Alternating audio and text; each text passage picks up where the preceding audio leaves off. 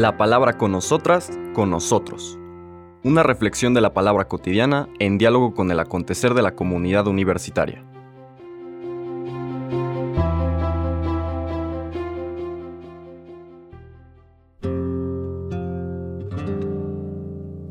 Hola, buenos días. Bienvenidas, bienvenidos a la palabra con nosotras, con nosotros.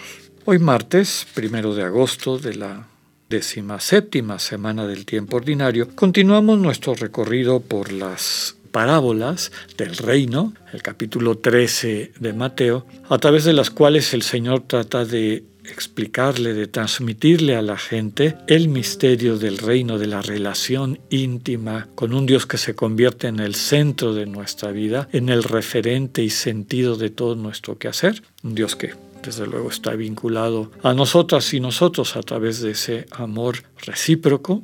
Mateo ha utilizado una serie de parábolas que ya describíamos ayer, que nos van acercando a ese dinamismo, a ese misterio. Hablábamos de cómo la comunicación de Dios, que es amor, es recibida con distintas actitudes, la parábola del sembrador, permanentemente está en conflicto con otro tipo de semillas que no dan vida, la parábola del trigo y la cizaña, y ayer las dos parábolas de semilla de mostaza y de la levadura, que subrayan que empieza pequeñita esta relación con Dios, el reino, la centralidad de Dios en nuestras vidas, pero poco a poco, conforme la cultivamos, la cuidamos, la atendemos, va creciendo y nos convierte en pases de transformar el mundo, sentir la levadura y acoger a quienes necesitan refugio desde el mundo, la, el arbusto de mostaza que sirve para que las aves pongan su nido.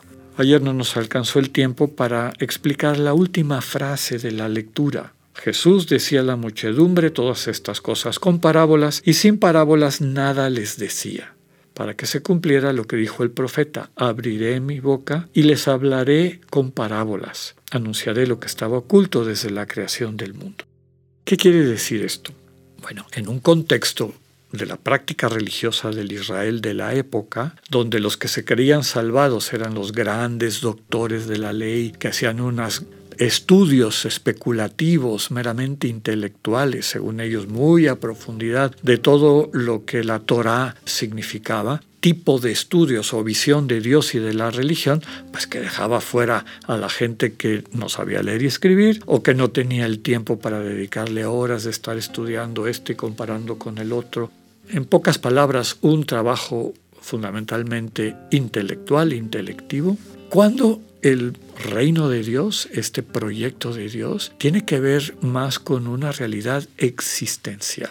La gente sencilla entiende, capta este mensaje a través de parábolas, que son un medio literario, comunicativo, básicamente utilizar ejemplos de la vida cotidiana fácilmente inteligibles para las personas sencillas que lo oían y que podían hacer el salto de qué estaba simbolizando esa parábola, qué significaba esta escena de la vida cotidiana para poder entender el misterio del reino, es decir, una revelación de finalmente qué es la religión. No tanto este mundo de las complejidades donde es muy fácil que se mezcle el ego, eh, y sobre todo manifestaciones del ego como la soberbia y el desprecio o menosprecio a las demás personas, sino una manera de vivir y entender la religión más sencilla, más cercana. Entonces las parábolas, estos relatos de la vida cotidiana, le transmitían a la gente que escuchaba al Señor Jesús y la gente que lo escuchaba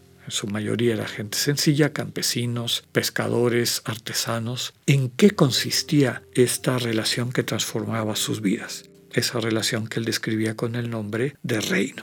Es por eso que lo que ha estado oculto, porque desde la creación del mundo la gente que tiene este acercamiento básicamente intelectual a Dios no va a terminar de percibir la riqueza y profundidad de su naturaleza y de la relación a la que nos invita, pero quienes tienen esta actitud sencilla y se abren a esa manifestación sencilla de Dios, pues van a tener acceso a este estas enseñanzas, que solamente desde una perspectiva de vida existencial se pueden entender y acceder.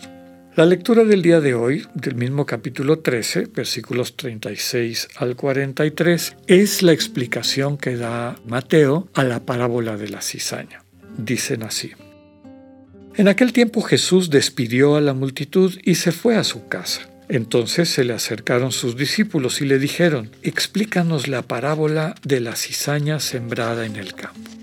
Jesús les contestó, el sembrador de la buena semilla es el Hijo del Hombre. El campo es el mundo. La buena semilla son los ciudadanos del reino. Las cizañas son los partidarios del maligno. El enemigo que la siembra es el diablo. El tiempo de la cosecha es el fin del mundo y los segadores son los ángeles. Y así como recogen la cizaña y la queman en el fuego, así sucederá al fin del mundo. El Hijo del Hombre enviará a sus ángeles para que arranquen de su reino a todos los que inducen a otros al pecado y a todos los malvados, y los arrojen en el horno encendido. Allí será el llanto y la desesperación.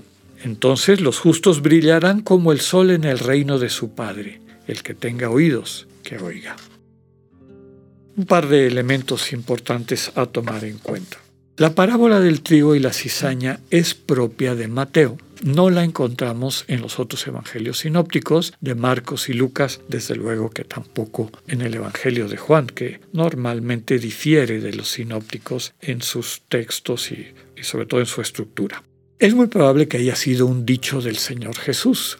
Es curioso que Mateos divide, separa la parábola que va al inicio de este capítulo 13, de la explicación. Entre la parábola y la explicación pone las otras dos este, parábolas de la semilla de mostaza y de la levadura. Eso ha llevado a algunos autores a considerar, uno, que muy probablemente el dicho original de Jesús es el de la parábola de la cizaña, sin la explicación, lo cual nos permitiría entender esta convivencia del el proyecto de Dios y el proyecto del mal a lo largo de la historia, tanto a nivel social, que es lo que la explicación nos dice, como a nivel personal. Es decir, en cada una y cada uno de nosotros convive, en cada persona convive el bien y el mal. Es un error bastante común, sobre todo de quienes tienen una actitud perfeccionista o farisaica, el querer arrancar la cizaña, querer arrancar esos elementos de su vida por su propia voluntad que terminan por destruirlos. Ya sabemos que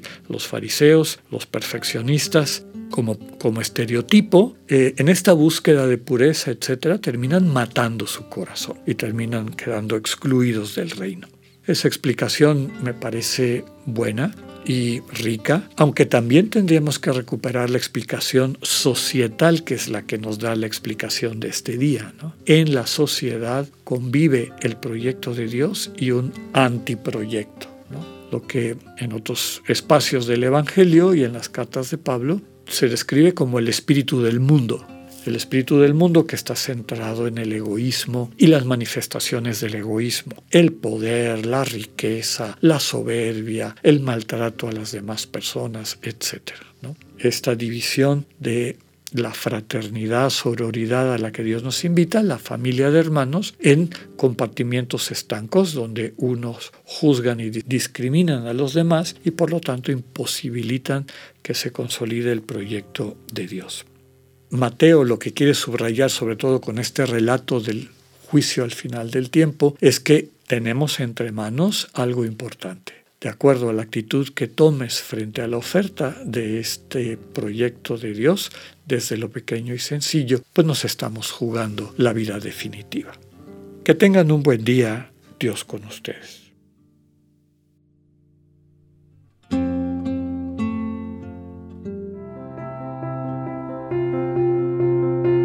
Acabamos de escuchar el mensaje del Padre Alexander Satirka.